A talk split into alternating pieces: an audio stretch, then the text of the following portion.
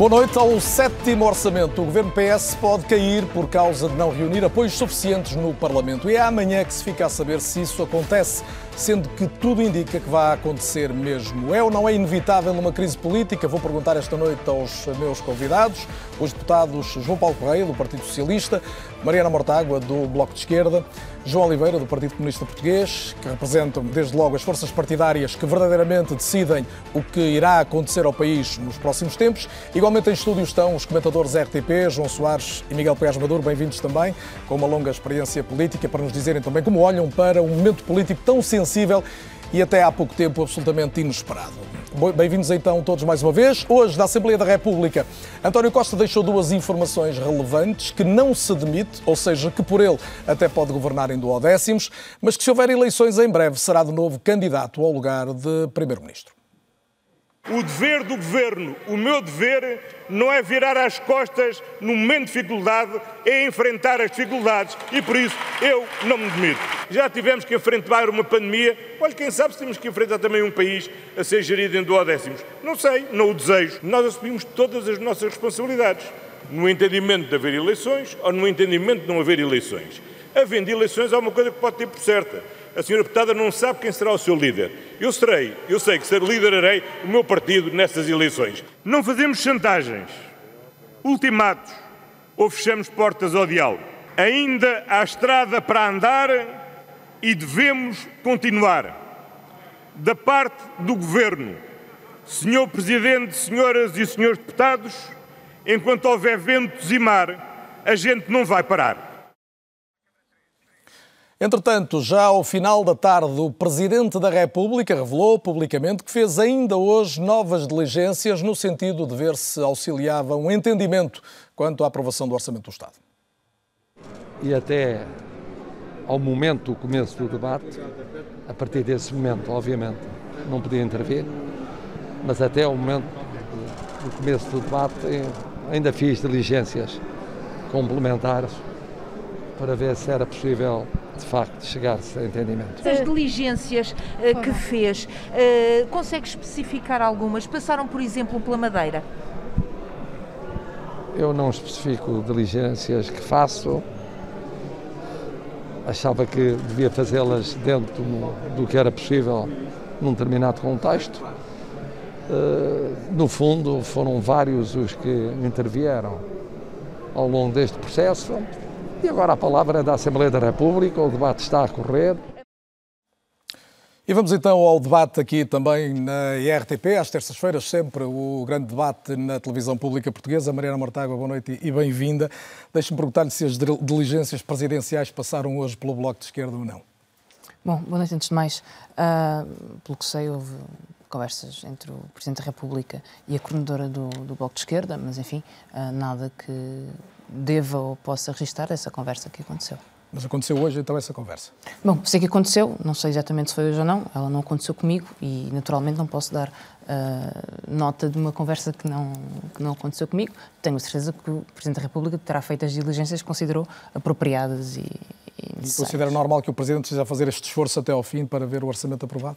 Não me cabe muito a mim comentar neste momento uh, a posição do, do, Presidente da República. Neste momento estamos mais concentrados na, nas conversas e na análise do Orçamento do Estado e nas possibilidades ou não da sua aprovação, com base em medidas concretas que o Bloco de Esquerda apresentou ao Governo atempadamente. Tem sido esse o centro do debate. Não aceitámos até agora desviar o debate para qualquer outro assunto, porque o debate não é sobre qualquer outro assunto a não ser este. Há uma outra Há um notícia que está a correr esta noite, a hipótese do orçamento poder passar à especialidade sem ser votado. Chegou ao seu seu conhecimento? O Bloco tem posição sobre isto? Não chegou ao meu conhecimento e eu achava um péssimo sinal que o Parlamento se perdesse em truques de secretaria em vez de discutir política. O problema do orçamento não é um problema burocrático, é um problema político. Se o Governo deseja ter um orçamento à esquerda, então tem a obrigação tem o dever de ir ao encontro das prioridades que os partidos à sua esquerda, entre eles o Bloco, definiram.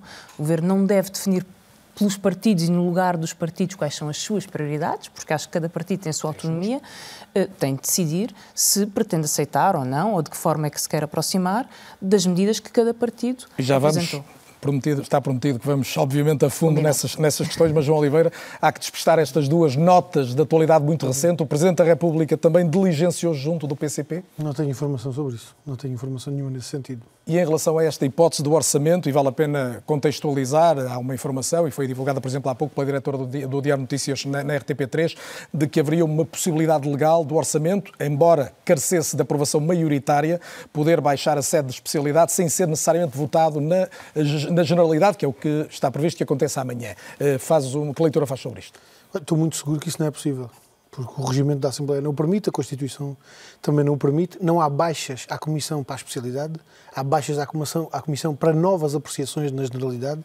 Portanto, o problema da especialidade não fica resolvido e parece-me que, de facto, é o pior sinal que pode haver é, eventualmente, amanhã enredar-se a Assembleia da República numa discussão desse tipo apenas para se fazer a votação de uma proposta de lei de orçamento. Isso era um terrível sinal do ponto de vista político numa discussão que estamos a fazer com esta relevância. O que é preciso é encontrar soluções e o, e o Governo tem a responsabilidade de encontrar essas soluções para dar resposta aos problemas do país e, por essa via, encontrar a solução para que o orçamento possa, correspondendo a essas, a essas respostas aos problemas do país, ter condições para poder ser um, é, aprovado. Eu julgo que envolver a Assembleia da República numa discussão dessa natureza, acho que era um, um terrível sinal do ponto de vista do, do, do, da substância política, da, da, consistência política de um documento com a relevância que tem o Orçamento do Estado. João Paulo Correia, vice-presidente da maior bancada parlamentar, exclui esta hipótese ou nem por isso? Boa noite. Boa noite e bem-vindo. Um, a lei de enquadramento orçamental um, não uh, afasta esta possibilidade. O regimento da Assembleia da República já coloca algumas dúvidas quanto à um, implementação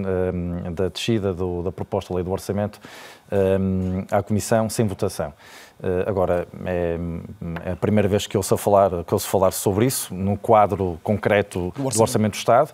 É um tema que já foi objeto de conversas de corredor há, há, noutros contextos, portanto... Mas não agora? Não agora. No grupo parlamentar do PS isto não foi discutido? Não, não foi discutido portanto, para já está excluído aparentemente por parte dos três partidos que têm estado fundamentalmente a negociar ainda a hipótese de aprovação deste orçamento. Ainda antes de ouvir, obviamente, o João Soares e o Miguel Poiás Maduro, gostava de perceber, o João Oliveira disse há pouco, eh, compete ao Governo eh, abrir a porta ainda a uma solução. Ou seja, o PCP já deu os passos todos, não dará mais nenhum, é isso?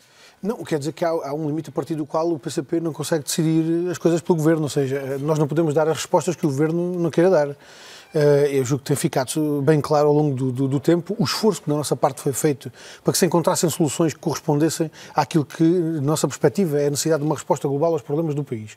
Uh, sem qualquer tipo de intransigência, sem qualquer tipo de, de, de, de, digamos assim, de irredutibilidade relativamente à discussão e à forma como ela foi decorrendo. Aliás, colocámos um conjunto muito alargado de questões com toda a abertura para se encontrarem soluções que fossem mais adequadas, inclusivamente em questões tão centrais como, por exemplo, do aumento do salário mínimo nacional, adiantámos ao Governo não uma, mas duas soluções para se encontrar um, uma, uma proposta que fosse soluções de um grande aumento do salário mínimo não, nacional, repare, muito maior do que de toda a legislatura, diz o, o Governo desde 2015. Repare, o problema é que nós nem conseguimos, nem conseguimos ter uma perspectiva de discussão uh, por parte do Governo em relação a isso, porque o Governo nem sequer sai da posição que tem e, portanto, eh, eu queria deixar isto claro, não é por falta de esforço, não é por falta de, de, Ainda no sábado passado tivemos longas horas a discutir com o Governo eh, matérias que têm uma grande centralidade, as questões da contratação. Posso perguntar-lhe concretamente se uma mudança de posição do Governo em relação ao, ao, ao, salário mínimo ainda era uma pedra de toque para a viabilização Olha, deste documento? O meu, o meu camarada Jerónimo de Sousa ainda ontem disse, ainda ontem de resto deu uma nota, uma nota relativamente desenvolvida de um conjunto de matérias que nós discutimos com o Governo,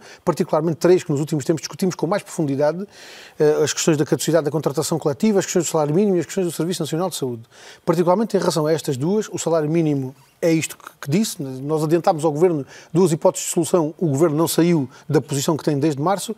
Em relação à saúde, aparentemente havia até acordo relativamente às, às soluções a, a, considerar. Quando nós pedimos ao Governo que ponha preto no branco o texto, o texto a incluir no Orçamento do Estado para entrar em vigor a 1 de janeiro, aquilo que o Governo nos responde é uma promessa de regulamentação até março de 2022. Ora, nós já sabemos, pela experiência passada, que promessas de regulamentação em março de 2022 haviam de dar medidas que aparecessem em agosto, cortadas a meio, aplicadas eh, ao lado. E, em relação portanto, à caducidade das convenções coletivas? Em relação a isso, quer dizer, nós, nós consideramos que a questão de fundo é, de facto, a revogação da caducidade e a reposição do princípio do tratamento mais favorável, não deixando de reconhecer que aquela solução que o Governo admitiu, da suspensão sem prazo da caducidade, permitia pelo menos retirar o cutelo sobre os contratos coletivos com vista à sua, à sua extinção. E, portanto, em relação a essa matéria, eu julgo que já, já ficou suficientemente clara a apreciação que fazemos dessa proposta do Governo. Uh, e, e, e repare, estou-lhe a dizer isto sem apagar um conjunto de matérias que fomos discutindo com o Governo nas pensões, nas creches, nas questões da habitação, que são questões absolutamente Portanto, o PCP não está disposto a deixar cair Portanto, nenhuma dessas três. Não, repare, a questão não é o PCP estar ou não disposto a deixar cair, é que nós fizemos uma discussão muito desenvolvida e muito aprofundada com o Governo neste conjunto de várias matérias.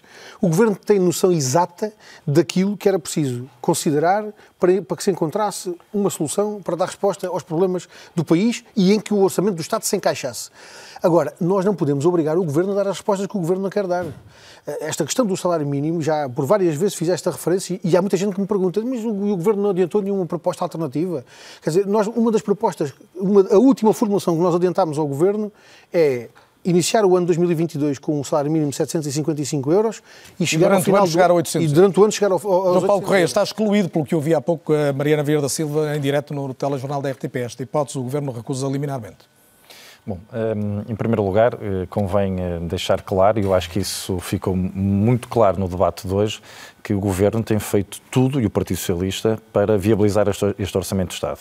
O Governo e o PS têm estado desde o início eh, com um espírito de negociação orçamental para evitar uma crise política. O PS não quer uma crise política, o PS não quer eleições antecipadas, não tememos as eleições antecipadas, mas não queremos uma crise política porque sabemos que isso traz danos ao país, às famílias e à economia. Já lá vamos seguramente a esse tema, mas concretamente há três pontos enunciados aqui pelo João Oliveira. Relativamente ao salário mínimo nacional, o que o Governo propõe para o próximo ano é um aumento, eh, é um aumento de 40 euros do salário mínimo nacional, o maior aumento de sempre do salário mínimo nacional.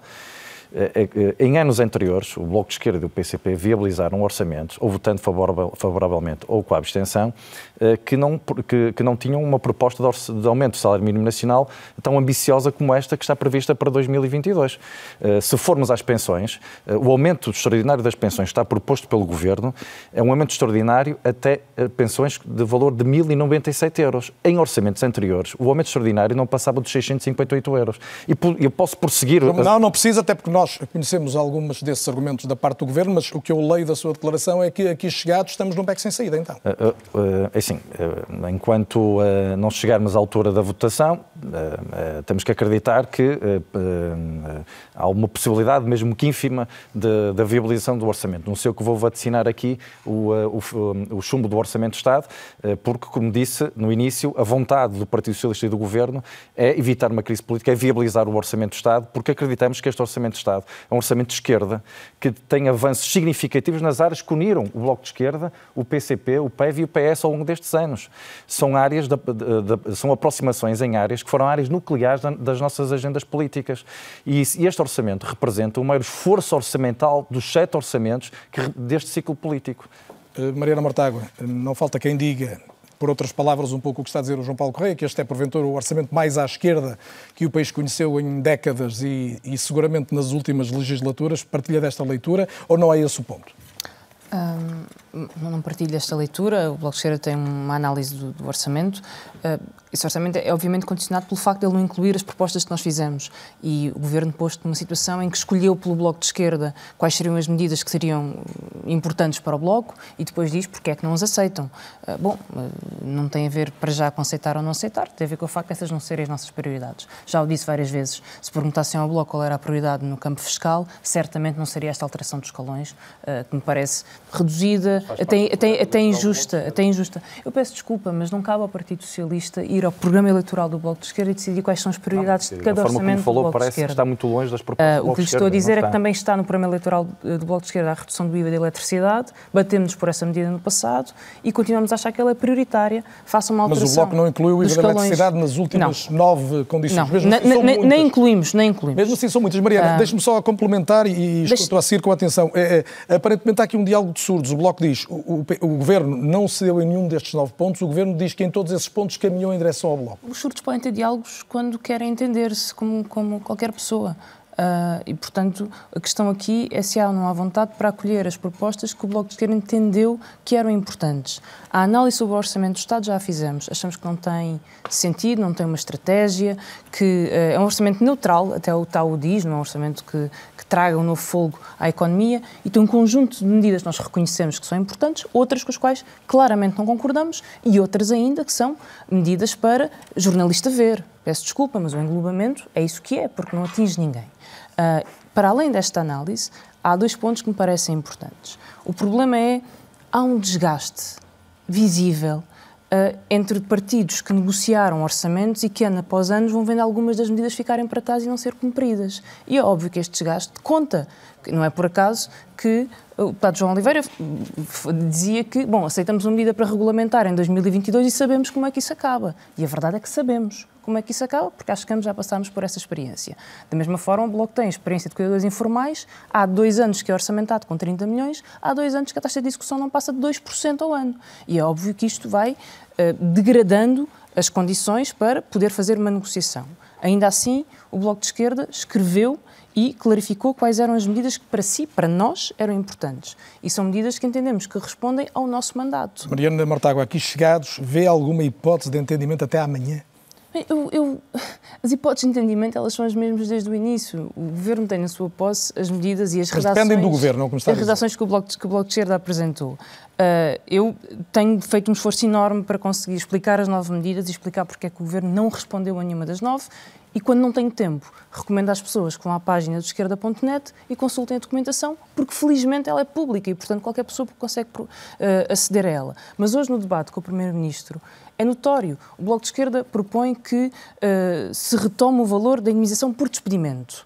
Indemnização por despedimento é a indemnização que se paga às pessoas que têm, um, que têm um, um, lugar no quadro e, quando saem depois de 20 ou 30 anos de serviço, têm uma indemnização que neste momento é de 12 dias, que uh, a Troika pôs nos 12 dias impostos pela direita, a Troika tinha posto nos 20 e antigamente era 30 dias. O PS já defendeu os 20 dias que foi a medida da Troika. Acusou o PSD e o CDS de irem para além da Troika ou impor os 12 dias.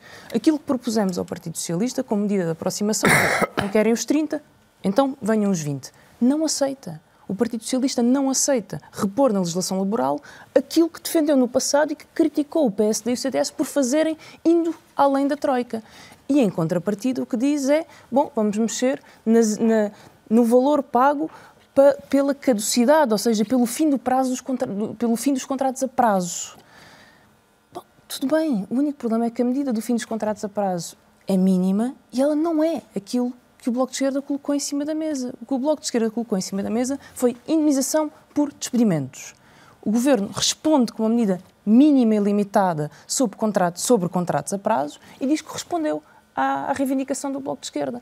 E é óbvio que isto gera uma confusão no debate, em que não se percebe exatamente o que é que está em cima da mesa, e eu acho que, enfim, começa a achar que ela pode ser propositada para que não se compreenda a que é que de facto o Governo está a dar resposta e o quão insuficientes estas respostas são. Se eu acho que o Governo tem condições para aprovar um conjunto de medidas, não tem que ser todas, não tem que ser todas a 100%. Não tem que ser as nove medidas mas do Bloco. para aprovar um conjunto de medidas que até já defendeu no passado ou que são perfeitamente viáveis, acho que tem. Acho que tem. Até amanhã. Acho que tem condições. João Soares, posso perguntar-lhe que leitura é que faz do, das razões pelas quais chegamos a este ponto que há poucos dias poucos previriam que, que acontecesse? Estamos aqui na iminência Olha, da crise política. Boa noite. Boa noite a primeira bom. coisa que eu queria sublinhar é que recebi com, com profunda tristeza as posições que foram assumidas quase em paralelo pelo Bloco de Esquerda e pelo PCP. Eu acho que esta posição de rejeição quase liminar uh, da aprovação do Orçamento de Estado põe em causa um, um, diálogo construtivo à esquerda que vem existindo desde 2015 e que é absolutamente revolucionário. É absolutamente revolucionário. Eu não vejo, sinceramente, razões para que se rejeite liminarmente a aprovação na generalidade do orçamento e que não se prossiga o diálogo na aprovação uh, setorial que vai ser feita depois na especialidade. Há aqui questões que têm a ver com matérias laborais, como ainda hoje sublinhou o Primeiro-Ministro durante o debate no Parlamento, que serão objeto de legislação autónoma em relação a isto. Não há nenhum. Eu acho que há também aqui um pouco, com toda a sinceridade e com o respeito que tenho, quer pelo Bloco, quer pelo PCP, com quem, aliás, já tive o, o, o prazer de trabalhar em conjunto, porque houve uma primeira experiência que ainda hoje foi evocada muito, muito a correr no Parlamento, mas que foi a experiência que permitiu à esquerda conquistar a Câmara de Lisboa à direita, depois de muitos anos de governo de direita, e que funcionou, funcionou bem, primeiro com Jorge Sampaio, depois comigo, e portanto conheço uh, como é que trabalham os dois partidos, e eu, eu sou daqueles que sempre defendi e continuo a defender o entendimento à esquerda. E eu acho que uma das coisas mais graves uh, que podem resultar de um chumbo na generalidade amanhã do Orçamento de Estado, e eu apelo a que sinceramente revejam as vossas posições e mostrem uma outra flexibilidade quanto a esta matéria. E o Governo não tem que é fazer isso também? O é, Governo não tem que é fazer é, isso também? A impossibilidade de diálogo que daqui vai resultar para o futuro em termos dos vários partidos de esquerda, PS incluído. Nós, evidentemente, fizemos as neiras e assumimos que fizemos as neiras. João Soares, se amanhã longo... houver um chumbo do orçamento e tiver como consequência, como tudo indica, a dissolução do Parlamento, isto é o fim desse projeto. Bem, como disse o meu camarada eh, que está no grupo parlamentar e tem uma posição importante no grupo parlamentar, nós não tememos eleições, só que não as desejamos. Nós não as desejamos e eu tenho a certeza que isto pode abrir, há um risco muito sério disto abrir a porta a um regresso da direita ao poder. E só quem não tem a memória do que é que se passou há seis anos, está aqui alguém, que aliás porque tenho estima pessoal, mas que teve um papel nesse governo. E, e o que é que foram os sucessos muito para além da Troika? Não tem nada a ver com o que tem sido o poder da esquerda, que tem sido protagonizado pelo Partido Socialista, mas com o apoio do Bloco e do PCP. Eu sou daqueles que dentro do PS sempre defendi que era preciso ir mais longe e que era preciso ter documentos escritos e que faria, fazia todo sentido ter documentos escritos e eventualmente até ter uma participação, quer do Bloco, quer do PCP, no governo. E continuo a defender isso. Agora, uma votação amanhã de rejeição na generalidade do Orçamento de Estado é uma coisa que nos vai dificultar imenso a vida. E, e, se há uma coisa, eu não tenho a certeza que, que, o, que o PS possa subir e, e possa beneficiar do, do, do, da leitura política que a população vai fazer do que, do que possa vir a acontecer. E espero que não aconteça uma rejeição do, Orçamento de Estado. Mas tenho a certeza que quem eh, provoca esta crise com a posição que tem assumido, vai pagar do ponto de vista eleitoral. E o João é Soares está a dizer que quem provoca a crise é o PCP e o Bloco ou é o PS também? Parece-me óbvio que é o PCP e o Bloco. Miguel Pérez Maduro, esta resposta do João Soares a lembrar o, o último governo liderado pelo Partido Social Democrata prova a tese de que a cola verdadeira do entendimento à esquerda ainda era essa ligação, essa oposição ao governo de que fez parte? Boa noite, em primeiro lugar. E, e, já agora, eu quando soube quem eram os meus companheiros do debate, por quem aliás tenho todo o respeito, hum, senti-me um bocadinho um intruso não sabia se ia ser um intruso num casamento ou num funeral, mas parece-me cada vez mais que sou um bocadinho um intruso. Tal, tal como o João Soares está aqui na uh, condição de comentador da RTP, quinzenalmente que, fazem sim, leitura política nesta, nesta uh, Mas uh, o, o que eu acho que isto confirma é que, ao contrário do que disse hoje o Primeiro-Ministro no Parlamento, ele não derrubou um muro de Berlim. O que aconteceu, eu não sei se foi o Partido Socialista que saltou para, lá, para o lado, lado do muro ou se foram o Bloco e o PC que saltaram para o lado do Partido Socialista do muro. Mas o muro mantém-se. Uh, e esse muro, basicamente, é uma diferença estrutural uh, que é muito importante uh, hoje em dia na, naquilo que nós entendemos que devem ser as políticas de governo, sendo legítimo defender umas ou outras políticas, mas que é uma visão europeísta e, portanto, assume todo o entendimento e o conjunto de pressupostos que decorrem de estar e fazer parte da União Europeia, incluindo regras de equilíbrio orçamental, e uma visão de economia de mercado ou de oposição a essa economia de mercado. É legítimo para o Bloco e para o PC oporem-se à economia de mercado, tal como é legítimo, do meu ponto de vista, defendê-las. O que eu acho que isto vem expor é precisamente que essa linha divisória se mantém e que aquilo que ocorreu foi, na realidade, um casamento mais por conveniência, sem grande identidade de valores e, como quase sempre acontece nesse tipo de casamentos, ao fim de algum tempo o divórcio ocorre. Um, e o que é que explica possível, que ocorra agora? Foi possível. É, são essas razões substantivas de, de ideologia, desde logo?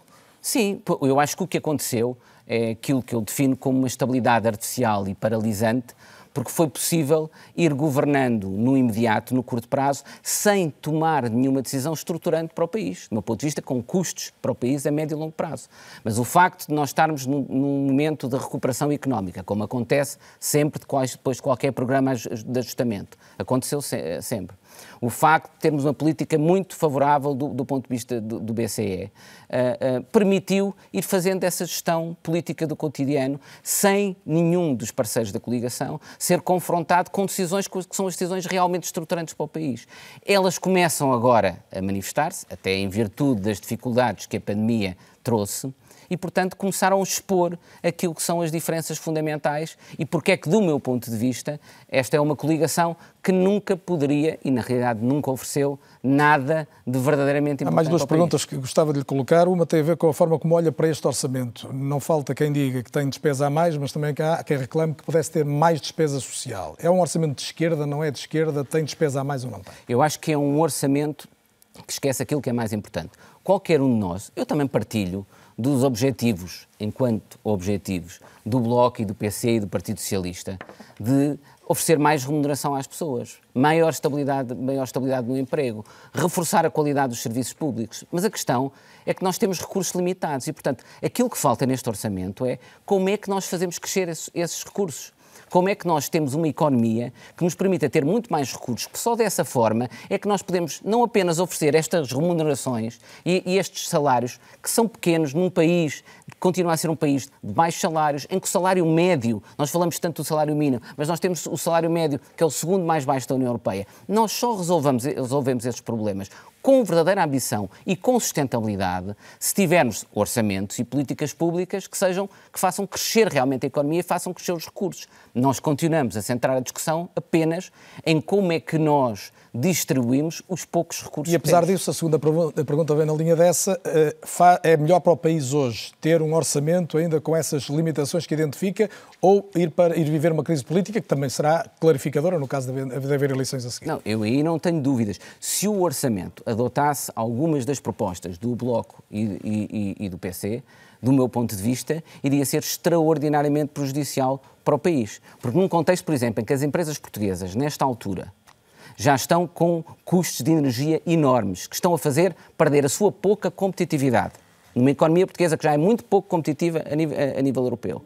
Vir a aumentar a rigidez, vir a aumentar os custos de, dessas empresas, do meu ponto de vista, o país ia pagar um preço mais elevado do que uma crise política no imediato. João Oliveira, queria a sua opinião sobre precisamente esta, esta dicotomia. Até que ponto é melhor este orçamento, mesmo com muitas fragilidades no entendimento do PCP, ou vivermos uma crise política de consequências eh, imprevisíveis como toda? Bem, a forma como coloca essa pergunta só deixa duas hipóteses, que é ou temos um orçamento qualquer que, qualquer que seja o seu conteúdo, ou há uma crise política. E eu julgo que qualquer que seja, não. Já sabemos qual é Pronto, o conteúdo. é que, não, mas a questão é essa, quer dizer, porque a ideia de ter que se aprovar o orçamento obrigatoriamente, porque a alternativa é uma ideia de crise política, obriga a aprovar um orçamento qualquer que seja o seu conteúdo. Não é essa a perspectiva que nós temos. É preciso que o orçamento se insira numa resposta global aos problemas do país, que contenha naturalmente opções que do ponto de vista orçamental têm que ser feitas para dar essa resposta mas ele tem que se articular com outras medidas. O João Soares referiu muito bem. As questões das alterações à legislação laboral não são matérias da lei do Orçamento do Estado. Mas convenhamos que uh, dar resposta a um conjunto de necessidades, de, por exemplo, das jovens famílias em relação às creches, mas depois deixar os jovens pais desprotegidos numa situação de precariedade laboral, sujeitos a despedimentos, é óbvio que as coisas têm que se articular umas com as outras. Mas deixe-me deixe pegar neste, nesta referência que o Miguel Paiás Maduro fazia. Eu, eu julgo que hoje o Miguel, o Miguel Paiás Maduro uh, dirá que isto tem sido só facilidades. Quer dizer, faz de conta que não houve pandemia, faz de conta que não houve a crise económica com todas as exigências que isso colocou. O ano passado foi preciso decidir no orçamento do Estado pagamentos de salário a 100%, renovações automáticas de subsídios de desemprego, prestações sociais extraordinárias para combate à pobreza, porque a situação económica e social era gravíssima.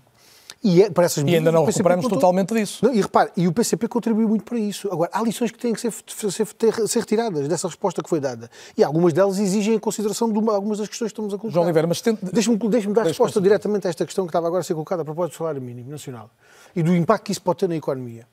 A Alemanha vai, vai aumentar em 2022 o salário mínimo nacional em 400 euros, para mais de 2 mil.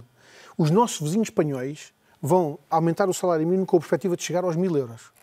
Se Portugal fica para trás no crescimento dos salários e do poder de compra, ficará para trás em tudo o resto.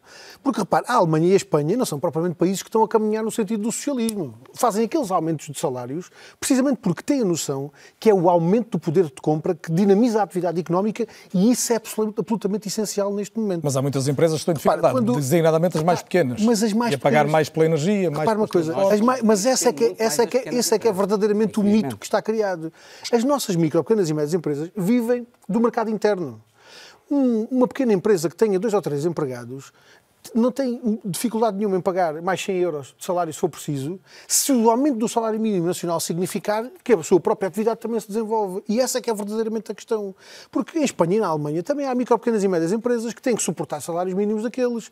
Agora, o efeito geral de dinamização da atividade económica resolve aquele que é o principal problema das MPMEs, que não é o custo dos salários, é a falta de mercado interno. E essa medida, até do ponto de vista. Eu estou a instigo isto porquê? Porque o aumento geral dos salários é de facto uma medida que, do ponto de vista económico, não tem paralelo com nenhuma outra que possa ser tomada. Mas fico com a sensação que se o, governo, se o governo resolver a questão do salário mínimo amanhã ainda podia contar com o voto favorável não, não isole, Peço-lhe peço que não isole essa questão, Mas é porque, é porque essa, essa, essa tem sido muito diferente nós temos com o Partido Socialista a propósito de várias questões. Porque o Partido Socialista tem feito o exercício de isolar esta medida e aquela às pensões, às creches e tal. Como é que é possível? Possível não, não, não, não votar este orçamento viabilizando. E, e aquilo que nós temos dito ao Partido Socialista é precisamente isso. Essas propostas são todas importantes e foi por isso que o PCP se bateu por elas. João, responda-me esta Agora, pergunta, elas não podem ser consideradas se isoladamente. Este orçamento é muito pior que o do ano passado, que o PCP viabilizou, o primeiro nos... A situação do país não é a situação de emergência em que estávamos o ano passado e, portanto, eu julgo que paralelos dessa natureza não podem ser feitos. Agora, há elementos de aprendizagem que têm que estar presentes. Dou-lhe um exemplo concreto para não ficarmos a falar no abstrato. Nós, o ano passado, tivemos que decidir no orçamento da renovação automática dos subsídios de desemprego. Porquê? Porque as regras do acesso ao subsídio de desemprego não permitiam que trabalhadores que estavam desempregados tivessem acesso ao subsídio. E decidiu-se a renovação automática. Ora, este ano, nem a renovação automática, nem a alteração das regras do subsídio de desemprego. O que significa que trabalhadores na mesma situação que fiquem desempregados, este ano deixaram de ter proteção social. É possível ignorar esta aprendizagem que aconteceu ano passado? Bom, responder a isso e outras questões, hum, é evidente que um aumento do salário mínimo nacional acima do valor que está proposto pelo Governo, como disse há pouco, é o maior aumento de sempre, de 40 euros para 2022, eh, teria um impacto eh, que provavelmente seria insustentável para muitas das micro e pequenas e médias empresas do nosso país.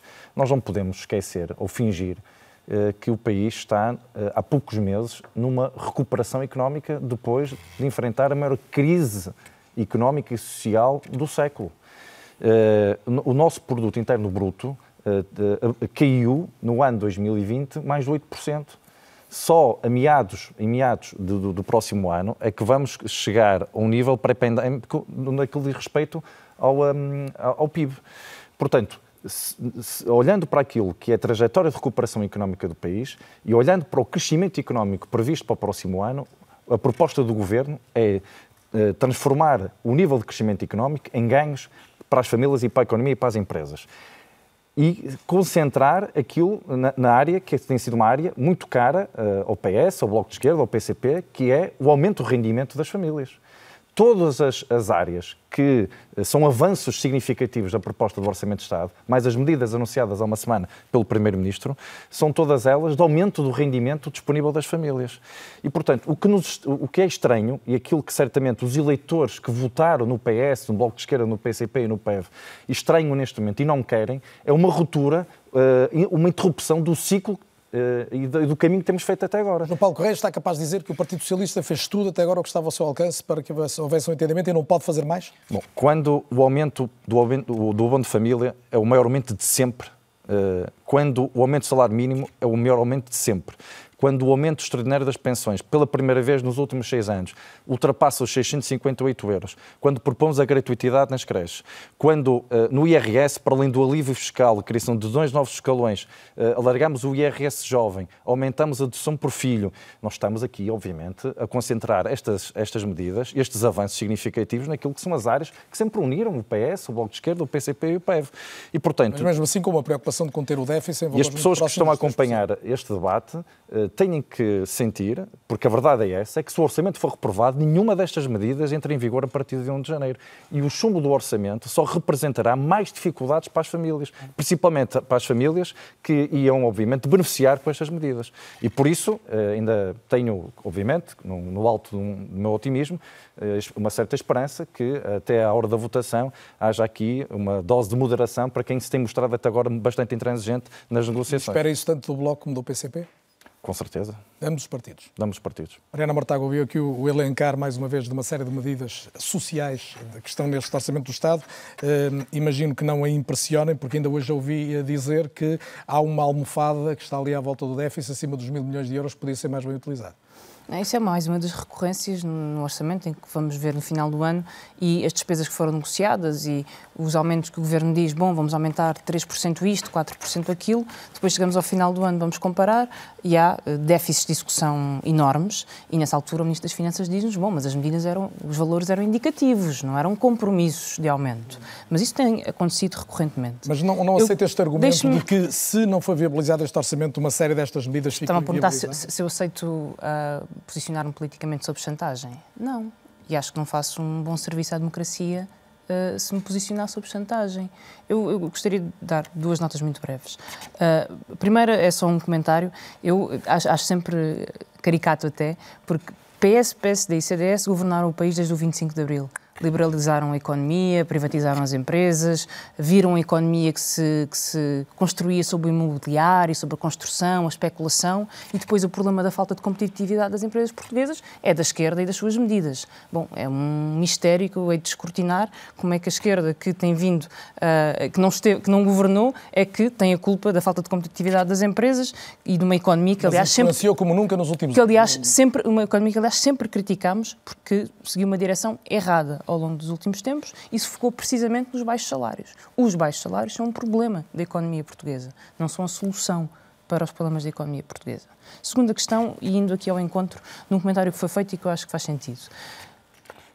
Em 2015, aquilo que se chamou a geringonça tinha um projeto um projeto que se reuniu em torno da ideia de recuperar rendimentos e recuperar o país da Troika e das medidas que a direita impôs. Esse projeto uniu, pelo menos da parte do Bloco de Esquerda, o Bloco de Esquerda ao Partido Socialista, sob um acordo, um compromisso que foi feito, um contrato uh, perante os portugueses com medidas claras. Esse acordo balizou os orçamentos e permitiu o encontro de posições ao longo de uma legislatura. Em 2019, o Primeiro-Ministro não quis esse acordo. Eu ia não sublinhar isso, já é a segunda vez que a Mariana fala nisso. O Partido é... Socialista falhou ao não querer um, um entendimento escrito. Foi... Eu não sei se falhou ou não, não falhou, não, não me cabe a mim dizer se falhou ou não falhou. O que eu quero dizer é, os partidos não se encontram, Quer dizer, ou então entramos numa relação entre CDS e PSD. O Bloco nunca viu o encontro entre partidos como uma negociação de lugares uma negociação, uma negociação de ministros. Os partidos têm de ter um encontro de projeto político para o país. Caso contrário, nós perdemos a noção de quais são as diferenças entre partidos. Mas o Bloco desejou isso outra vez em e o Bloco, o Bloco, o Bloco de Esquerda cumpriu o seu papel na primeira legislatura, a que chamamos de geringonça, que foi recuperar o país das medidas mais imediatas. Mas o Bloco tem um programa político e vai a votos baseado no seu programa político. E foi com base nessa ideia que propôs um acordo ao Partido Socialista em 2019. Quais são as premissas desse acordo? É preciso alterar as aspectos estruturais da economia que estão a acentuar as desigualdades, que estão a baixar os salários. E foi por razões substantivas que, que o Partido Socialista não, não quis esse entendimento. Hoje, dois anos depois, que Eu, é eu interessa-me pouco, ou seja... Uh, Mas isso é relevante para percebermos até quando uh, se podem o, aproximar ou não. O Partido Socialista na altura rejeitou esse acordo e o, o Primeiro-Ministro deixou isso muito bem claro e também deixou muito bem claro que preferia negociar à peça com geometrias variáveis, conforme desse mais jeito. E nós vimos que ao longo desta legislatura, na verdade, o PS votou mais vezes com o PSD, estatisticamente, votou mais vezes com o PSD, e certamente na legislação laboral votou mais vezes com o PSD do que votou ao lado do Bloco de Esquerda. E porque o Partido Socialista recusou esse projeto político que o Bloco de Esquerda escolheu. E nesse projeto político está a retirada das leis da Troika, da legislação laboral e das pensões. E, portanto, aquilo que o PS hoje pede ao Bloco de Esquerda é que abdique da prioridade que, que elegeu em 2019 para esta legislatura, que abdique daquilo que sempre disse aos portugueses que queria fazer, que abdique das prioridades que elegeu no princípio deste processo orçamental e no anterior, já agora, e vote um orçamento em nome de João Oliveira, o posicionamento do PCP foi diferente. No seu entendimento, não foi isso que faltou, não foi um, um acordo mais estruturado, seja ele passado a escrito ou definido nas linhas gerais? É, acho, a Mariana vai, não vai levar isto a mal, que eu sei que ela, que ela tem sentido de humor, mas, mas nós não partilhamos desses tiques cavaquistas do que é preciso o papel. O resto. A verdade é que com essa exigência de Cavaco Silva, a primeira solução do governo durou quatro anos e esta está na iminência. Temos opiniões diferentes sobre isso, é legítimo. Isso foi uma exigência do então Presidente da República que exigia que houvesse um papel, um papel, um papel, um papel. Pronto, e exigiu que fosse um papel e o Partido Socialista achou que era preciso haver um papel e houve um papel. Agora, repare, nós, quando discutimos esse papel, discutimos questões relacionadas com a, com, a, com a, legislação laboral, com os setores estratégicos, com um conjunto de coisas que não foram parar ao papel. Porquê? Porque não havia acordo entre o PCP e o Partido Socialista. E isso, ao longo do tempo, foi um elemento que teve presente, que naturalmente nós fomos sinalizando que, enquanto o Partido Socialista mantivesse aquelas opções, havia problemas que se iam acumulando e que não tinham resposta. Agora, aquilo, a questão do papel foi exigido num, num quadro em que, o partido, que o Presidente da República resistia a levar por diante a única solução política que. que Mas não lhe parece que esta iminência de crise dá razão a essa exigência? A partir, do, a partir do momento em que o Partido Socialista teve o resultado que teve nas eleições de 2019, não havia dúvidas sobre quem é que ia formar governo. Portanto, essa ideia de haver um papel, quer dizer, se nós tivéssemos discutido o papel na altura, os problemas agora que estamos a enfrentar, na resistência que, que, que o governo vai assumindo, em, em, em, convergir com estas pessoas que o PCP adianta, tinham ficado resolvidas com o papel. E eu acho que é aí que, nós, é aí que nós temos que pôr o foco da questão, mais do que extrapolar o problema uh, de forma abstrata. Aliás, o João Soares há pouco fazia, fazia uma referência que eu acho que é, que é muito importante a propósito da discussão que é preciso fazer para dar resposta aos problemas. Porque a necessidade de encontrar soluções para os problemas da precariedade e dos despedimentos e da, do, do, das pensões baixas e de to, todos esses problemas estão cá para discutir antes e depois do orçamento, haja ou não haja proposta de orçamento, em 2022 ou em 2023. E deixe-me dizer uma coisa... Para acabar mesmo, tem que ir para, para, para acabar mesmo. Eu acho que esta, esta ideia que o João Soares adiantou do perigo da direita, acho que revela pouca confiança do PS na avaliação que as pessoas fazem do próprio governo do Partido Socialista.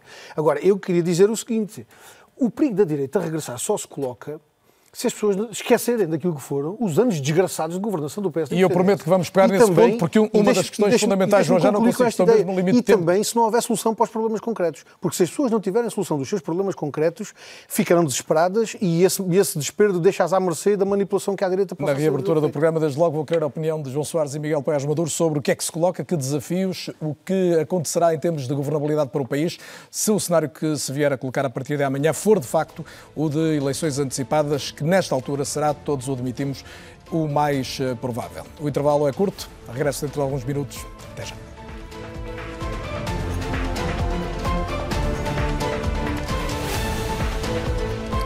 Bem-vindos de volta. É ou não é sempre o grande debate nas noites de terça-feira na televisão pública portuguesa. Discutimos um momento quente da política nacional, que mexe, obviamente, com o futuro imediato do país.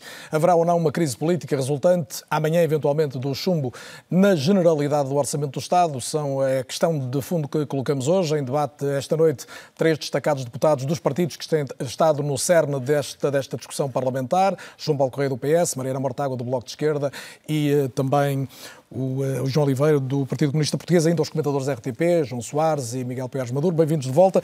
João Soares, uh, ainda que sendo um partidário, confesso, de alternativa à esquerda, e ainda há pouco o disse neste programa, eu diria que assume, no fundo, uma frustração idêntica à que o Primeiro-Ministro assumiu esta tarde no Parlamento, não considera que fazia sentido o PS não ter fechado completamente a porta ao PSD para, eventualmente, num momento como este, poder viabilizar um orçamento? Eu estou de acordo com os argumentos que foram usados pelo Primeiro-Ministro, que aliás é o líder do meu partido, quanto a não haver entendimentos com o PSD.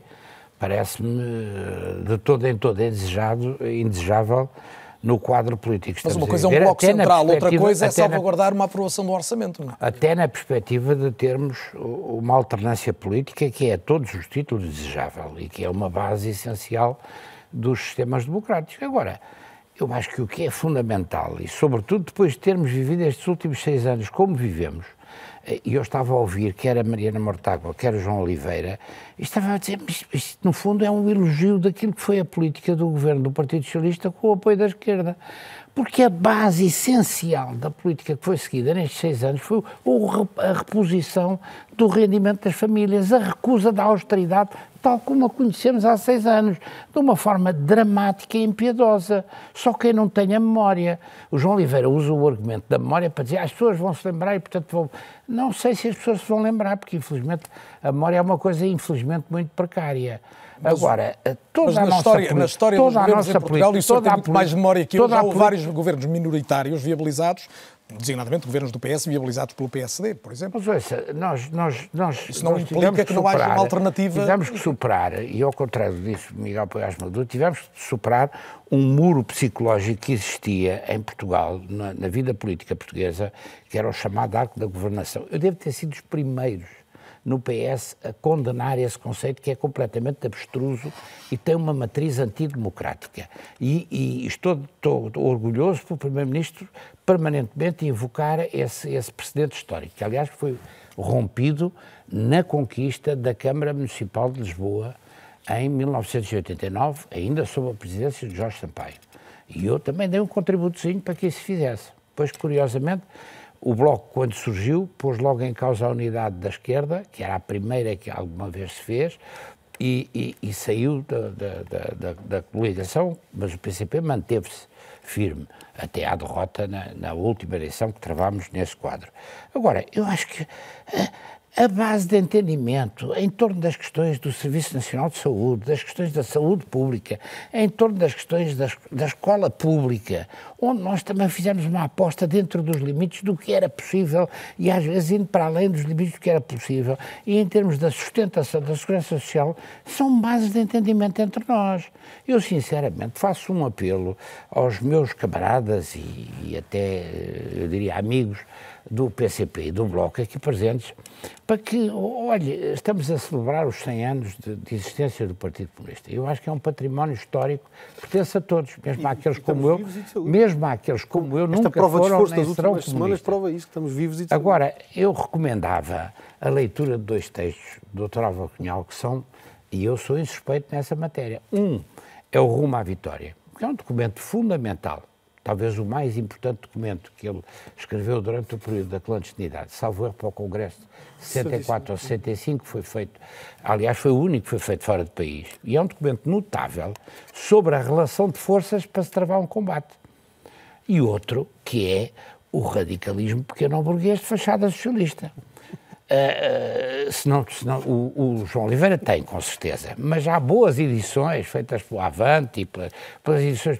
Eu tenho o meu gosto em oferecer um exemplar a cada um. Dos E o senhor como é que ouviu hoje? Permita-me esta, esta pergunta quando o Rui Rio lembrou a memória do seu pai como alguém que nunca quis entendimentos à esquerda. acho- Teve a boa resposta por parte do, do, do, do Primeiro-Ministro. Eh, houve, houve, um, houve, um, houve um quadro histórico em que os atendimentos à esquerda foram impossíveis. Mas não, não vale a pena estar a fazer aqui. Não, e agora eu vou trazer para o presente, se me permite, um- uma última pergunta neste, neste- pai uma última pergunta neste momento para si, se me permite, que é esta. Eh, o senhor exclui eh, entendimentos ao centro, considera que não são úteis e não serão o melhor para, para o futuro do país.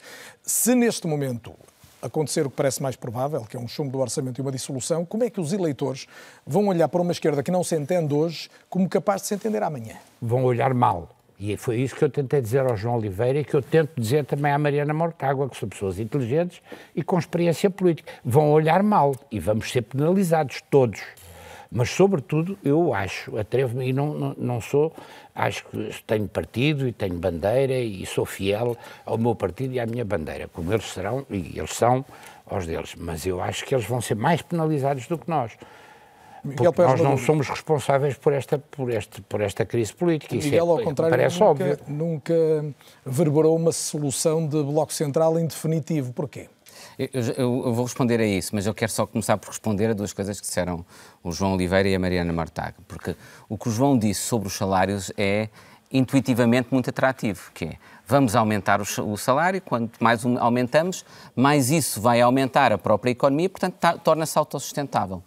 O problema é que, isto- é que esta lógica mecanicista é uma espécie de realismo mágico económico, porque as coisas não funcionam com esse automatismo. E, desde logo, não funcionam com esse automatismo porque a nossa economia é uma economia muito dependente do estrangeiro e, portanto, boa parte do nosso salário seria gasto a financiar economias de outros Estados, não a nossa própria, não, não a nossa própria economia. Aliás, este, eh, se, se, fosse, se ele tivesse razão, então nós devíamos aumentar os salários já para 2 mil e 3 mil, e 3 mil euros. Quanto mais aumentássemos, mais estávamos a dinamizar a economia. E esse realismo mágico, desculpe, vão, na verdade, tem um paralelo com o realismo mágico numa certa direita, que é aquela direita que diz quanto mais ricos estejam os mais ricos, eles vão, eles, como eles vão gastar esse dinheiro, esse dinheiro vai chegar aos mais pobres. Ora, nenhuma forma de mecanicismo económico funciona, nem a outra funciona. A realidade é muito mais complexa que isso.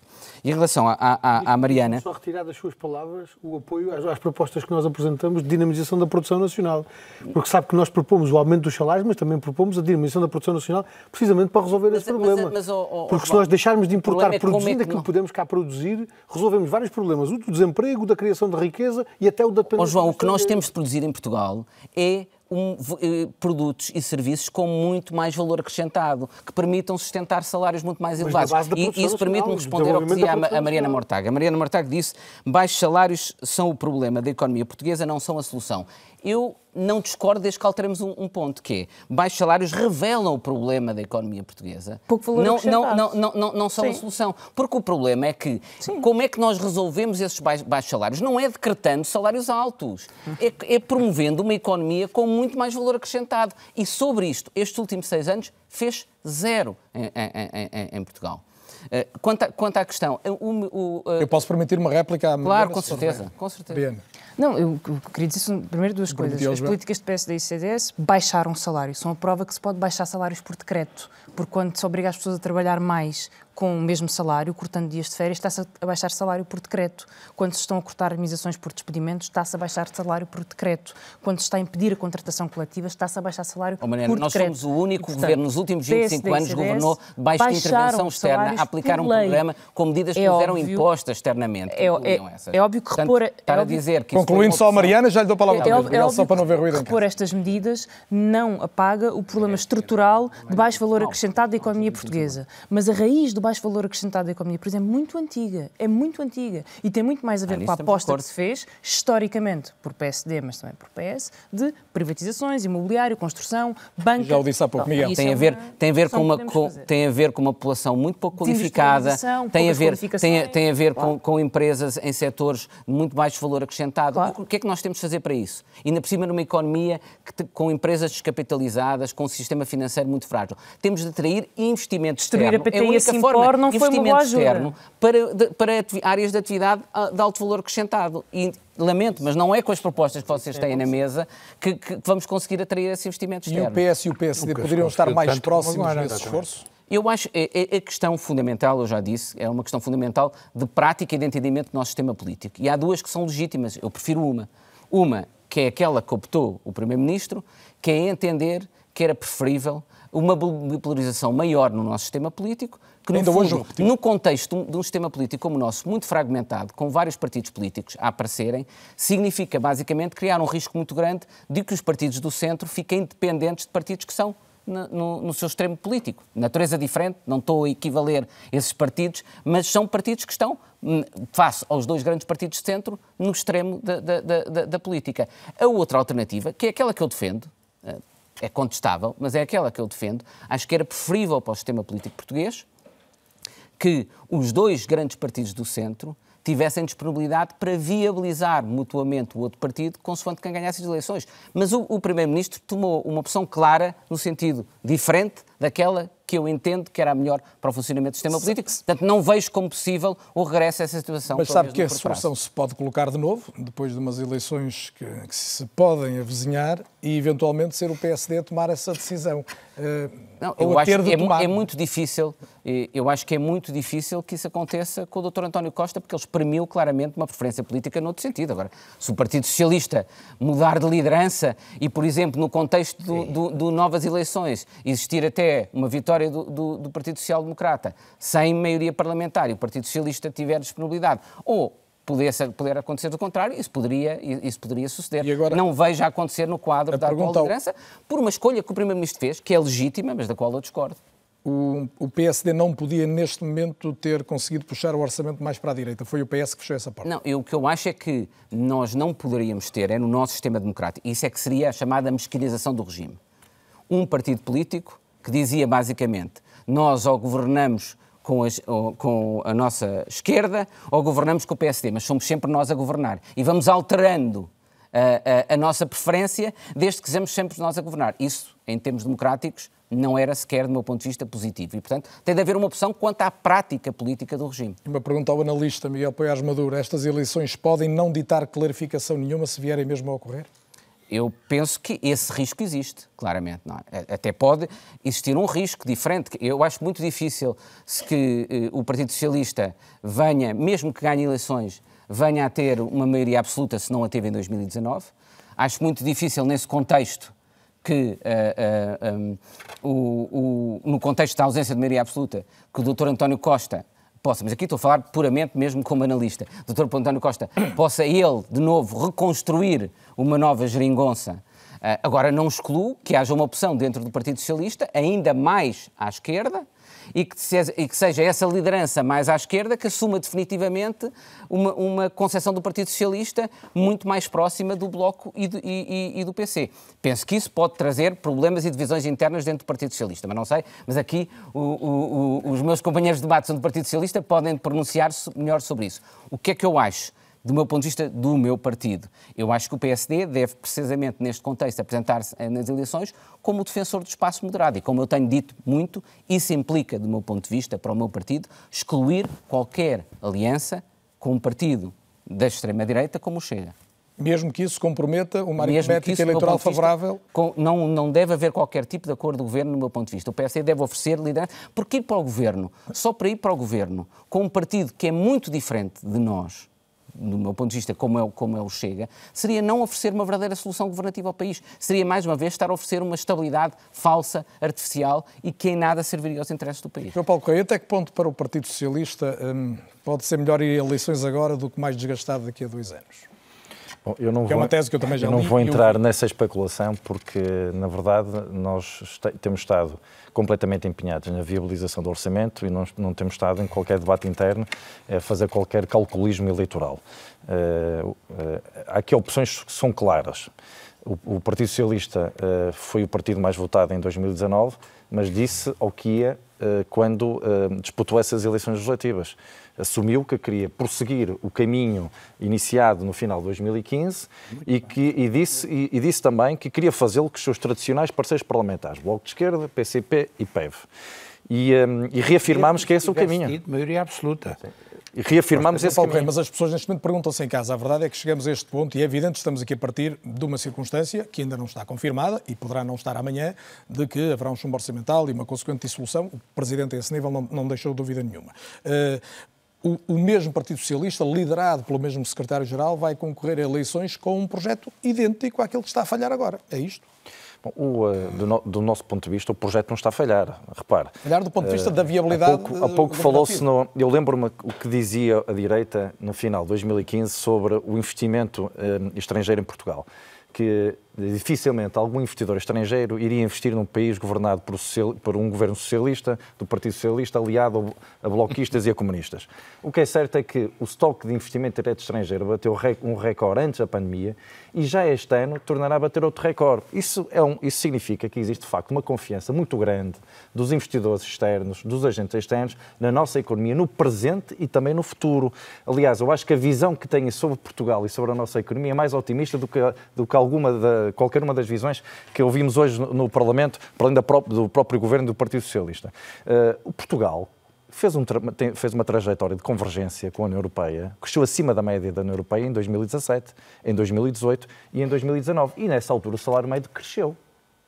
Foi interrompido pela crise pandémica, foi uma crise brutal, porque por vezes estamos aqui a falar de propostas de aumento de salários mínimos e de outro tipo de propostas, como se não tivéssemos vivido até, ainda estamos a viver, a maior crise do século. E o país está só há poucos meses numa trajetória de recuperação económica. Portanto, sim, é possível continuar esta trajetória e é por isso é que, que, que estamos a, que o Governo e o Partido Socialista estão a fazer uh, este, uh, este, este caminho de empenho na viabilização do orçamento, porque acreditamos que estas são as medidas essenciais que o país precisa. Crescer... Portanto, uma Umas eleições antecipadas podem ser um problema para o país, não são para o PS? O Partido Socialista não quer eleições antecipadas. Portanto, o que é mau para o país é mau para o PS, é evidente. Portanto, não vamos estar agora aqui a dizer que eh, não estamos a um passo de, de, uma crise política, porque podemos estar a um passo de uma crise política, mas a um cenário que não está em cima da mesa, não faz parte do nosso debate interno neste, nesta altura, até o desfecho do Orçamento de Estado. Lembro que o Primeiro-Ministro hoje eh, foi claro ao dizer que será candidato uh, Primeiro-Ministro novamente se houver e bem, eleições. E bem, porque uh, o, o cabo Primeiro-Ministro assumir as suas responsabilidades, está mandatado para governar o país. Quem tem que decidir sobre as consequências uh, do, de um eventual chumbo do orçamento é o Sr. Presidente da República, que Estado já antecipou a decisão que irá tomar. O Sr. Primeiro-Ministro já disse que não se irá demitir, continuará em funções. E ainda há pouco tempo foi reeleito secretário-geral do PS, portanto está ainda no início de mandato. Mariana Mortágua, um dos argumentos também de António Costa, mas não apenas, é de que a direita é que fica feliz com tudo isto. Ainda hoje ouviu isso de viva voz no, no Parlamento. Isso não a perturba? Pensar que nesta altura este tipo de decisão, não havendo viabilização à esquerda, pode de facto fazer com que o país seja mais parecido com o que juntou PS, Bloco e PC há seis anos? Não vejo razões, razões para que não exista a viabilização do orçamento e por isso é que nós insistimos na proposta. Há, há pouco, uh, Poiás Maduro falava sobre, bom, o Bloco é contra a economia de mercado, o PS é a favor da economia de mercado, não se pode entender, porque um é a favor de... de, de um tem, tem uma, uma, uma, avaliação crítica da União Europeia, outro já teve mais crítica do que tem hoje, e bom, isto são entendimentos impossíveis. Eu gostaria de relembrar o que é que está em cima da mesa para a aprovação. Mas pelo, pelo Bloco, ano passado, já não tinha havido aprovação do orçamento. Sim, mas o Bloco, ano passado, pôs uma lista de medidas que não foram colhidas pelo Governo. Nós fomos muito claros na avaliação que fizemos do orçamento e acho que acabou por fazer sentido. Mas acaba de dizer, eu ainda acredito que pode haver viabilização. O ano claro. passado já foi impossível e este ano Vai Sim, mas, mas o que eu quero dizer com isto é que a viabilização depende da aceitação ou não do Governo num conjunto de propostas. E onde eu ia com a questão que ia colocar é que quem ouvir um debate destes pensa, é, vai na volta e, o Bloco de Esquerda está a propor a nacionalização de setores estratégicos para, para a viabilização do orçamento, ou está a propor uma coisa qualquer do género. E eu gostava de explicitar as propostas. É repor o pagamento das horas extraordinárias do Código Vieira da Silva, é portanto, do próprio PS. Não é. É, bom, também o salário mínimo não é orçamento e o senhor deputado todos é, os dias fala não, do salário mínimo agregado Também é orçamento. orçamento. Esse também bom, tem muito orçamento. Não, mas o que acomoda é, a medida acomodada no orçamento, não há, não da receita nenhuma... e na despesa. Então, deixe-me deixe voltar um, um passo atrás, porque dizer que não é orçamento não pode ser a razão para não haver um acordo político. O orçamento é um momento anual em que o PS pede aos partidos à esquerda, os partidos de esquerda, que viabilizem o governo e a sua estratégia para o ano. E como é lógico, esse momento requer um acordo político. E esse acordo político nunca se cingiu apenas a matérias orçamentais. Tem a ver com a forma como nós vemos o país e a economia. E isso sempre foi aceito. Portanto, se o Partido Socialista não quer aceitar as medidas do Bloco, deve dizer Mas estava que não a elencar as, aquelas que, não que considera principais, Mariana Por favor, vale a pena. não diga que não é orçamento, porque todos nós entendemos que há um acordo político para a viabilização do orçamento e o que está em causa não é só a viabilização de um documento, é a viabilização da estratégia política e do governo no poder. E é, esse, é isso que, que, que o PS pede à esquerda. É o Orçamento do Estado. E, portanto, eu gostaria de uh, uh, retomar a minha discussão. Horas extraordinárias do Código do Partido Socialista antes da Troika. Caducidade de contratação coletiva que está suspensa e que o Partido Socialista não quer acabar, apesar de reconhecer que ela é mau o suficiente para estar suspensa. Dias de férias para antes da Troika, 25 dias. Imunização por despedimento para antes da Troika e para uma medida que o PS já defendeu no passado. Princípio do tratamento mais favorável, a eliminação do fator de sustentabilidade, que a própria Ministra diz que são 10% dos novos pensionistas e que é um universo muito limitado de pessoas, que nós calculamos em cerca de 70 milhões de euros, mais uh, o recálculo de pensões de pessoas que se reformaram com pensões muito baixas e regras muito injustas entre 2014 e 2018, estima-se que sejam 62 mil pessoas e, portanto, estamos a falar de um Mortágua, isso está quantificado da vossa Sim, parte? Nós, nós quantificamos, Eu sei. tanto quanto possível, porque os dados do, do, Governo nunca foram muito claros a esse respeito. Há dinheiro para isso tudo ou é preciso alterar prioridades? Deixe-me deixe só uh, terminar, recalcular as pensões e depois exclusividade dos médicos no SNS, acho que ninguém pode dizer que é uma novidade, à medida que o Bloco defende há muito tempo, Autonomia para contratações não é uma meia autonomia, não é em casos extraordinários e só por, por 12 meses, é autonomia nas contratações e uma carreira para técnico de saúde. São estas as nove propostas que o Bloco de Esquerda apresentou. Não está em causa a economia Mariana, deixe-me só perguntar isto. Causa... Já disse há pouco, não, não tem que ser aceites todas. Disse há pouco isso. Bom, aquilo que me parece é que o Governo não quer aceitar nenhumas e faz os possíveis para apresentar tudo e o seu contrário, mas nunca, mas nunca para dar respostas a estas nove medidas. Felizmente, elas estão escritas, as suas redações estão escritas e as propostas que o, que o Governo deu ao Bloco de Esquerda também estão escritas. São consultáveis, estão públicas, o Bloco de Esquerda publicou hoje no seu site, quem quiser poderá consultar e poderá avaliar por si só se qualquer uma destas medidas é razão para uma crise política. Se qualquer uma destas medidas justifica pergunta que o Bloco empurrar tem o que Bloco de fazer ele Esquerda, próprio. Exatamente. empurrar o Bloco de Esquerda. Exatamente. Não, mas sabe, estão a Se vale a pena lançar Há o país para uma pedido- crise há- Há um política- pedido que eu acho que o senhor deputado não tem o direito de me fazer. Acho, acho que não tem. E esse pedido é se eu abdico de todas as prioridades que o meu partido decidiu e sufragou internamente e decidiu desde o início que ia apresentar para este orçamento e o que o senhor deputado me pede para fazer é para eu abdicar de todas as prioridades que o Bloco de Esquerda definiu. Mas eu pedido- acho que isso não é um pedido pedido que posso fazer. E vou dizer é porquê. verdade. Porque acho que no dia em que o Bloco de Esquerda aceitar votar orçamentos com as prioridades só que o PS, elege, PS elegeu, é sob a verdade. chantagem de uma direita Isso não é verdade. ou sob a chantagem de umas eleições, então eu acho que deixa de ser útil à democracia. Não é Acho- que o Bloco de réplica do João de Paulo? ser útil à democracia porque não é uma alternativa. É apenas um partido que existe para aprovar as prioridades do Partido Socialista. É a sua vez. A grande parte das propostas que o Bloco de Esquerda considera essenciais, como ouvimos agora de viva voz pela sua deputada Mariana Mortágua, não são matérias de Orçamento do Estado. São matérias de alteração à legislação laboral. Em anos Mas se o Bloco considera isso como condição, o PS tem que dizer se aceita ou não. o, o- o partido- o Governo fez aproximações e são conhecidas no combate à precariedade. Eh, eu, eu posso enumerar aqui algumas Não durante alguns minutos. tudo. Destas nove. Se quiser, Mas, mas- mas são conhecidas. O debate hoje deixou claro, eh, aliás, o seu Primeiro-Ministro e o Partido Socialista eh, recordaram as aproximações. Portanto, como eu estava a dizer, estamos a falar de matéria que é matéria laboral, não é matéria de orçamento do Estado. Eh, Mas como também já eh, eh, ouvimos em anos anteriores, eu lembro-me de ouvir eh, o PCP dizer que matérias laborais não entravam naquilo que era a sua esfera de decisão do Orçamento do Estado e este ano decidiu meter dentro do pacote de negociação orçamental matérias... Isso é falso. Não, matérias laborais, matérias laborais. Uh, do nosso ponto de vista, do nosso ponto de vista, aquilo que neste momento está a separar uh, o Bloco de Esquerda do PCP de um acordo com o Governo e com o PS é esta intransigência. Porque quando pergunta, como perguntou o deputado João Oliveira, como perguntou agora a Mariana Mortágua, então, dessas medidas todas, digam aquelas que, no vosso entender, podem ainda uh, dar asa, uh, asa a um acordo. E, e a resposta é, bem, são todas. Ou seja, há aqui uma não intransigência, há aqui uma. Não intransigência, claramente. Mortágua não disse que eram todas. Não, É, disse. é- é é uma intransigência. que não também. eram todas. Eh, Ou, de- ou- ou não selecionar uma ou duas ou três, acaba por de- dar a entender que nove, são não todas. resposta e no debate hoje uma. também, esta pergunta foi colocada e o Bloco de Esquerda nunca conseguiu responder durante Em o sede negocial eh, fechada, é isso que está a dizer. Eh, Nem aí. Houve, houve aproximações em todas essas medidas. E, aliás, eu, Mas todas eu não da parte do Governo, é o que o João Paulo Correia está a dizer. Foi o Governo que é o que se aproximou sempre. Não diga O Governo aproximou-se sempre, não isso é público. Não No, diga no porque Serviço não é Nacional de. Saúde. O regime da dedicação plena, a implementação do regime da dedicação plena está previsto na, na proposta de lei do orçamento. Não é- O seu primeiro, hoje o Governo eh, repetiu, recordou a criação, a medida de criação da, da carreira de técnico auxiliar de saúde. Foi uma medida também muito reivindicada pelo PCP e pelo Bloco de Esquerda. Portanto, eh, houve aqui aproximações em todas as áreas. Eh, a pergunta que se coloca é porque é que, apesar destas aproximações do Governo do PS ao, ao PCP, ao Bloco e ao PEV, eh, eh, estes partidos mantêm esta intransigência eh, e, com um chumbo previsto do orçamento, empurrar o país para uma crise política e deixando por terra todos aqueles avanços, que são os avanços que certamente trarão ganhos ou trariam ganhos para, para as famílias, quer em matéria de pensões, aumento do salário mínimo, aumento Oliveira, do abono, alívio fiscal no Eu- IRS. Se quiser responder, eu a seguir coloco a pergunta. Bem, quer dizer, há- havia vários elementos que eu tenho tempo de, de, de, de, ir a eles todos, vou procurar ir em síntese. Deze- 13 de outubro de 2017. A concentração neste momento da atenção em torno do orçamento do Estado não apaga a avaliação geral da política do atual governo, designadamente a persistente recusa de eliminação das normas gravosas do Código de Trabalho e de resistência à valorização dos salários. Isto foi dito pelo PCP em 2017 a propósito do orçamento de 2018.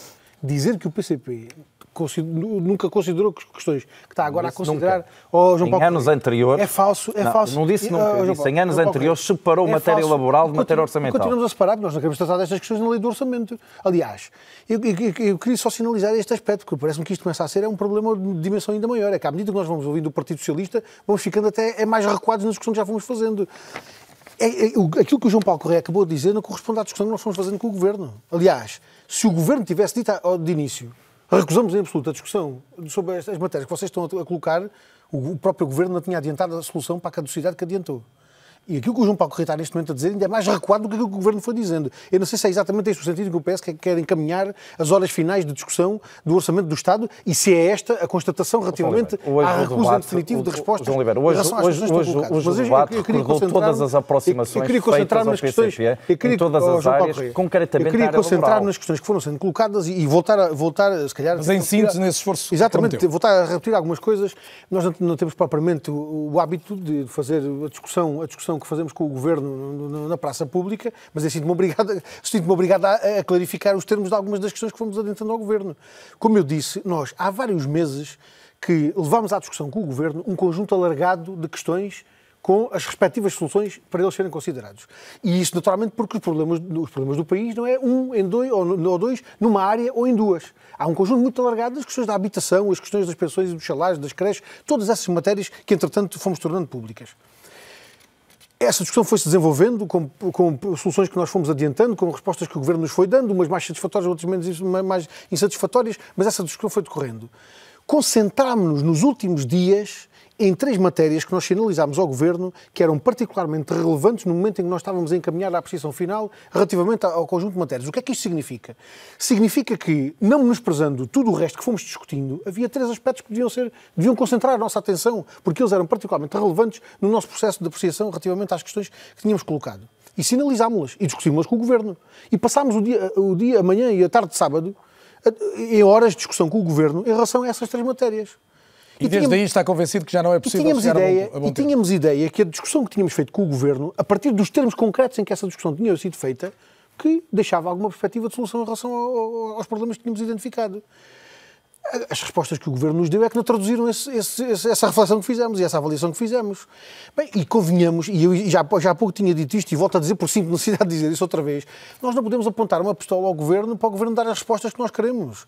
Aliás, verdadeiramente, isto nem se trata de uma questão de dar resposta ao PCP. São problemas concretos que o próprio João Oliveira, deixe-me colocar esta questão para o futuro, muito concreto e um pouco na linha do que já coloquei antes. Se o cenário for de eleições antecipadas, como tudo aponta nesta altura, até ouvindo o que estão a dizer, eh, e o candidato do PS for de novo António Costa, eh, quando é que acha que a esquerda parlamentar, designadamente o PC no seu caso, eh, pode voltar a influenciar tanto a política portuguesa como influenciou nos últimos, nos últimos anos? É que das duas uma, ou ganha o PSD as eleições ou ganha o PS, por norma em Portugal. Se ganhar o PS de António Costa, o entendimento vai continuar difícil. Não é? Eu ia dizer que me estava a propor um exercício de bruxaria, mas se me já dá o resultado à partida, não, que já nem sequer é o exercício de bruxaria. É baseado apenas no, repara, repara uma coisa. na linha, na linha histórica. Deixe-me deixe dizer-lhe uma coisa. Não foi, nós não falámos, não imagino, o meu camarada Jerónimo falou, foi num golpe de asa que, ele duvidava, que ele duvidava que existisse depois destes meses todos sem respostas que nós precisávamos. Mas deixe-me deixe colocar a questão. Nós temos insistido que a discussão que nós estamos a fazer é uma discussão de soluções para problemas que estão identificados e que, e que eu, julgo que ninguém, eu julgo que ninguém discute a existência desses problemas e a necessidade de eles terem solução. Mas o João Oliveira não e, nega pá, que para si momento, os últimos seis anos de governação foram dos mais favoráveis para o país. Mas deixe, eu, vou, eu, vou, eu vou responder às questões que colocou, mas deixe-me... Deixe é que o tempo está a voar também. Pronto, então vou tentar ser mais, mais célere. Uh, o momento em que estamos é de facto esse de encontrar soluções para os problemas do país. Não é de substituir essa discussão pela, pela ideia de que o orçamento tem que ser aprovado, seja qual for o seu conteúdo, muito menos de secundarizar a discussão dos problemas do país e do encaixe que o Orçamento do Estado tem que ter nessa resposta aos problemas do país, substituindo-a precipitadamente pela discussão a propósito de eleições e de cenários eleitorais. Eu devo dizer-lhe uma coisa, nós, já, já disse isto outra vez, dia, repito, nós não estamos a trabalhar para eleições, estamos a trabalhar para soluções concretas para resolver os problemas do país. Se tiver que haver eleições, nós não desejamos nem trabalhamos para que elas existissem, mas também não temos medo de ir à disputa com essas eleições. Então, um partido que está a defender salários e pensões e, e a estabilidade do emprego e, e, o travão aos despejos, acha que tem receio de ir à discussão de eleições? Não temos receio nenhum de ir à discussão de eleições. Agora, neste momento, essa não é a prioridade do país. A prioridade era encontrar soluções para esses problemas. E eu, há pouco estava a fazer, fiz referência àquela ideia que o João Soares deixou, porque essa verdadeiramente é a questão que está colocada. É saber como é que é possível encontrar estas soluções para os problemas do país. E essa questão, como eu há pouco disse, está antes do orçamento, está depois do orçamento, está agora ou está em 2023. Eu não tenho ideia de que a, uh, uh, a, questão tinha que ser colocada em função do perigo da direita. Mas se isso fosse assim, então em 2023 também não podia haver eleições. E, portanto, convenhamos que não é verdadeiramente essa a questão que está em cima da mesa. A questão que está em cima da mesa é efetivamente encontrar essas soluções. Da nossa parte, nós fizemos um esforço. Há pouco, há pouco já aqui demonstrei isso. Quer dizer, Sem dúvida, eu, eu, eu tenho que avançar. Que não, vou, quero... não, vou, não vou ter a oportunidade de escapulizar isso tudo, mas o salário mínimo, nós formulámos duas soluções para, para, o problema do salário mínimo. Não se pode dizer que é por intransigência do PCP ou porque o PCP quer exigir tudo. Nós temos o objetivo dos 850 euros. Então, adiantámos ao Governo a ideia de começar já o disse. João Soares, com 755 uh, e avançar para os 800. Na matéria substantiva não está fácil o atendimento. Hoje foi colocada a hipótese de soluções mais imaginativas, não seria o golpe de asa de que falava Jerónimo de Sousa, mas que alguns deputados, desigradamente do PSD, da Madeira, pudessem mudar o sentido de voto. Vê viabilidade nisso? Vê utilidade nisso? É, não é um cenário que me agrade de forma nenhuma. É, não, não, não é caminho que, que garanta aquilo que me parece essencial. E o que me parece essencial aqui, mais uma vez sublinho, é o entendimento que garantiu estes seis anos de governação numa perspectiva da defesa dos direitos dos trabalhadores, numa perspectiva da reposição da capacidade e do, do, dos salários das pessoas que trabalham, numa perspectiva de reposição do rendimento mínimo das pessoas mais desfavorecidas, numa perspectiva de recusa da austeridade tal como a conhecemos há seis anos. E eu acho que o não entendimento quanto à aprovação na generalidade amanhã e depois na especialidade logo se verá mais tarde, põe em causa este, esta base de entendimento que existiu entre o Bloco de Esquerda, o PCP e o PS e que permitiu os avanços muito significativos que se deram num contexto particularmente desfavorável ao longo destes seis anos. E só nem não vê isto quem não quiser ver a realidade. Podemos vir com os nove pontos do, com mais as questões que o, o, PCP, com toda a legitimidade, aqui colocou. Mas a ossatura essencial disto é uma base de confiança e de entendimento. E essa confiança vai ser eh, minada de uma forma muito dramática por causa de uma, de uma, votação na generalidade de um orçamento tinha todas as condições para ser aprovado e que podia, inclusivamente, dar satisfação a algumas das questões que aqui foram levantadas depois na especialidade. E há um sublinhado que o João Soares reforça, mesmo chegarmos ao fim, Miguel Pérez Modelo, ainda quero ouvir a si, porque de, um dos argumentos principais para um, se tentar quase tudo, até da parte do próprio chefe de Estado, para que haja um entendimento e uma viabilização, é muita ideia de que não há alternativa na, eh, a, esta, a esta solução do governo atual. Considera que o PSD, em convulsão interna, pode ser essa alternativa? Tem de procurar ser essa alternativa. E dentro do PSD há eleições normais que estão previstas uh, e no âmbito dessas eleições o PSD escolherá qual a melhor alternativa que acha que tem para oferecer ao país, se de facto uh, vier a existir essa crise política e eleições antecipadas. Eu, eu acho que em Portugal, às vezes, nós caímos numa espécie de fetichismo da estabilidade, confundindo, aliás, estabilidade com durabilidade dos governos. Se nós medirmos a estabilidade política com durabilidade dos governos, Portugal é dos países da Europa com mais estabilidade política. E, nós, e, e, desse ponto de vista, não é isso que nos ofereceu a melhor economia, a economia mais pujante, pelo contrário, ao longo dos últimos 20, 20 anos temos vindo a perder em quase, todo, em quase todos os indicadores. O único em que melhorámos um pouco, e foi sobretudo durante os anos da famigerada governação aqui tão criticada, foi no aumento das exportações, mas uh, uh, na globalidade, essa estabilidade governativa que nós temos tido em Portugal, por comparação com muitos países europeus, não nos garantiu o crescimento económico e as condições que os portugueses anseiam. E eu acho que o que é claro é nós entendermos o seguinte: eu acho que a situação neste momento parece uma situação clara que, independentemente se existir uma alternativa, uma solução de último minuto para este orçamento, nós continuaremos a viver em, em, em instabilidade de facto. Instabilidade daquela paralisante em que, o, em que não se consegue. Portanto, é melhor eleições agora? É, é melhor clarificar. Pode ser que dessa clarificação de novas eleições não resulte um cenário que ofereça maior clarificação e maior estabilidade. Mas essa será uma decisão dos portugueses. Acho que também não devemos temer tanto, como às vezes parece que apresentamos, a ideia de termos eleições antecipadas. Eu não acho que seja assim tão dramático. E a verdade é que elas se colocam nesta altura com mais veemência do que prevíamos há algum tempo. Quero agradecer-vos, obviamente, a presença a todos: Miguel Pérez Maduro, João Soares, João Paulo Correia, João Oliveira e Mariana Mortágua. Foi um gosto tê-los na RTP. É ou não é? Sempre às terças-feiras o grande debate na televisão pública portuguesa volta a ser dois, oito dias. Boa noite e obrigado.